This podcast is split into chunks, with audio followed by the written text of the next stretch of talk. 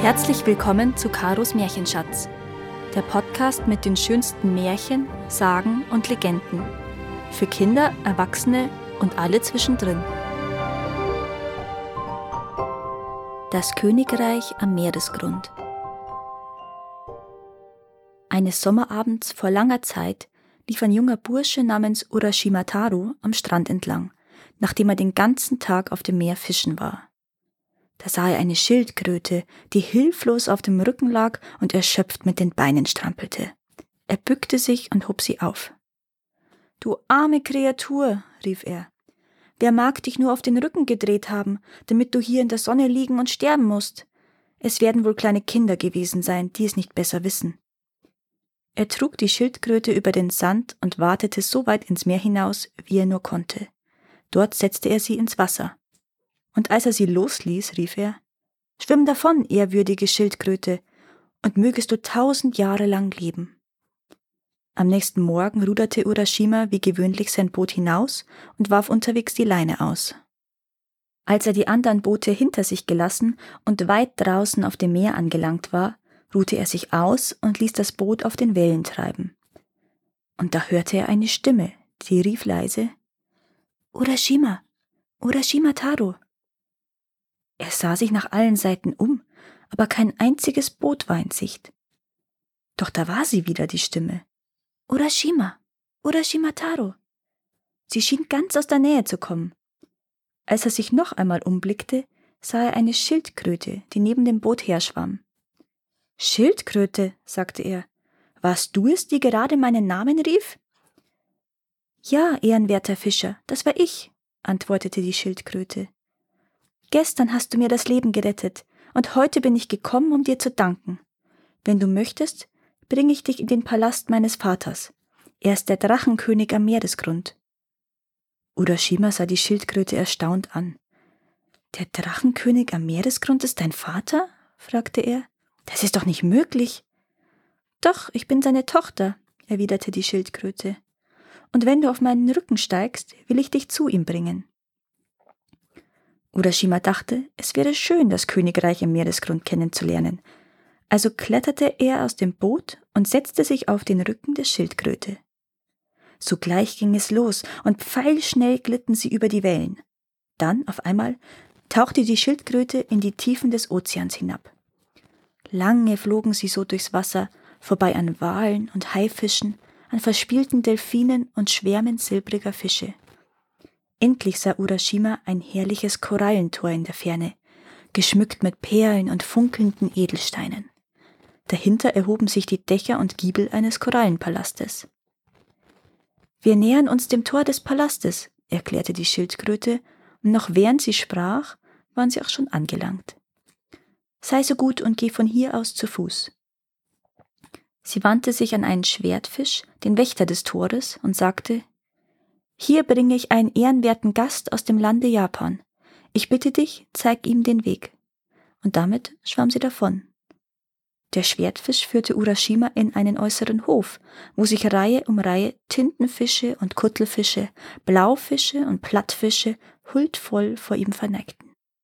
Willkommen im Palast des Drachenkönigs am Meeresgrund, riefen sie im Chor. Willkommen und dreimal willkommen. Dann geleitete der riesige Fischschwarm Urashima hindurch in einen inneren Hof, der zu dem mächtigen Portal des Palastes führte. Das Portal öffnete sich und gab den Blick frei auf eine strahlend schöne Prinzessin. Sie trug fließende Gewänder in Rot und Grün, durchwirkt in allen Farben einer sonnenbeschienenen Meereswelle. Das schwarze Haar wallte über ihre Schultern herab in einer Mode von vor langer Zeit. Ich heiße dich im Königreich meines Vaters willkommen, sagte sie, und ich bitte dich, ein Weilchen hier zu bleiben, im Land der ewigen Jugend, wo der Sommer nie stirbt und der Kummer nie hinfindet. Als Urashima diesen Worten lauschte und dabei die Prinzessin betrachtete, durchflutete ihn große Freude. Mein einziger Wunsch ist es, für immer bei dir in diesem Land zu bleiben, sagte er. Dann will ich deine Braut sein, und wir werden zusammenbleiben bis in alle Ewigkeit, erwiderte die Prinzessin. Doch erst müssen wir meinen Vater fragen, ob er einverstanden ist. Und damit nahm ihn die Prinzessin an der Hand und führte ihn durch weitläufige Gänge bis hin zum großen Königssaal. Dort knieten sie sich nieder vor dem mächtigen Herrscher, dem Drachenkönig am Meeresgrund, und sie verbeugten sich so tief, dass sie mit der Stirn den Boden berührten. Ehrenwerter Vater, sagte die Prinzessin, dies ist der junge Mann, der mir im Menschenland das Leben rettete. Und so es euch gefällt, ist er es, den ich mir zum Gemahl erwähle. Es gefällt mir, antwortete der Drachenkönig. Aber was meint denn der Fischerbursche dazu? Oh, äh, ich sag mit Freuden ja, sagte Urashima. Mehr bekam er nicht heraus. Also wurde Hochzeit gefeiert.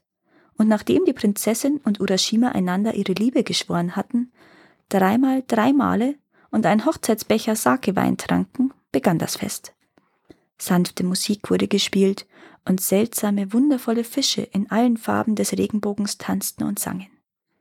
Am nächsten Tag, als die Festlichkeiten vorüber waren, zeigte die Prinzessin Urashima einige der wundersamen Dinge, die es im Korallenpalast ihres Vaters und in seinem Königreich zu sehen gab. Vor allem der Garten der vier Jahreszeiten beeindruckte Urashima über alle Maßen. So etwas Herrliches hatte er noch nie gesehen. Im Osten lag der Frühlingsgarten, wo Pflaumen und Kirschen in voller Blüte standen und die Vögel ihre lieblichen Lieder sangen. Im Süden waren die Bäume im Grün des Sommers gekleidet und ein träges Grillengezirpe erklang. Im Westen glühten die herbstlichen Ahornbäume in ihrem flammenfarbenen Blättergewand und die Chrysanthemen blühten. Im Norden stand der Wintergarten, wo Bambusbäume und Erde unter Schnee begraben lagen und die Teiche tief unter Eis. Es gab so viele Dinge zu sehen und zu bestaunen im Königreich am Meeresgrund, dass Urashima sein Zuhause und sein altes Leben ganz vergaß. Doch nach einigen Tagen musste er auf einmal an seine Eltern denken. Also sagte er zur Prinzessin Mein Vater und meine Mutter werden sich sagen, ich sei im Meer ertrunken. Es muss schon drei Tage oder länger her sein, dass ich sie verließ. Ich will noch heute aufbrechen, um ihnen zu erzählen, was geschehen ist. Warte, sagte sie, warte noch ein Weilchen. Bleib doch wenigstens noch einen Tag hier bei mir. Nein, das kann ich nicht. Ich muss unbedingt meine Eltern aufsuchen, antwortete Urashima. Aber ich komme wieder zu dir zurück. Dann will ich mich noch einmal in eine Schildkröte verwandeln, um dich zu dem Land zu tragen, das über den Wellen liegt, sagte die Prinzessin. Doch bevor du gehst, musst du dieses Geschenk von mir entgegennehmen. Und sie reichte ihm eine herrliche Schatulle mit drei Schiebern, umschlungen von einer roten Seidenkordel. Diese Schatulle musst du stets bei dir tragen. Aber was auch immer geschehen mag, öffnen darfst du sie nicht. Urashima versprach es ihr. Nun verwandelte sich die Prinzessin wieder in eine Schildkröte. Urashima setzte sich rittlings auf ihren Rücken und es ging los. Lange ritten sie so durchs Wasser, und Urashima kam es so vor, als wären sie schon tagelang unterwegs. Dann endlich schossen sie aufwärts bis hoch zu den Wellen. Urashima wandte das Gesicht zum Land, wo er die Berge und die Bucht erblickte, die er so gut kannte. Am Strand angelangt trat er ans Ufer. Vergiss nicht, du darfst keinesfalls die Schatulle öffnen, mahnte die Schildkröte. Ich werde es nicht vergessen, versprach Urashima. Er ging über den Sand und schlug den Pfad ein, der zum Haus seiner Eltern führte. Doch als er um sich blickte, überkam ihn eine eigentümliche Furcht. Die Bäume sahen irgendwie anders aus, genau wie die Häuser, und er erkannte auch keinen von denen, die unterwegs waren. Und als er vor dem Haus seiner Eltern anlangte, da sah auch das ganz anders aus.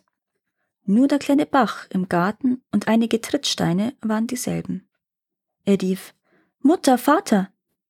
Aber ein fremder Mann öffnete die Tür. Wer bist du? fragte Urashima. Und wo sind meine Mutter und mein Vater? Und was ist mit meinem Haus passiert? Alles ist anders. Dabei bin ich gar nicht lange fort gewesen. Noch vor drei Tagen habe ich Urashimataro hier gewohnt. Das ist mein Haus, erwiderte der alte Mann. Ich habe es von meinem Vater geerbt, und der bekam es von seinem Vater. Doch habe ich gehört, dass hier einmal ein junger Mann namens Urashimataro gewohnt haben soll. Es wird erzählt, eines Tages sei er aufs Meer hinausgerudert, um zu fischen, und nie mehr wiedergekommen. Nicht lange danach starben seine Eltern vor Gram. Doch das war vor mehr als 300 Jahren. Urashima schüttelte ungläubig den Kopf. Schon vor so langer, langer Zeit waren seine Eltern und all seine Freunde gestorben? Er dankte dem alten Mann, ging langsam zum Strand zurück und kniete sich in den Sand. Trauer überkam ihn. Dreihundert Jahre, dachte er.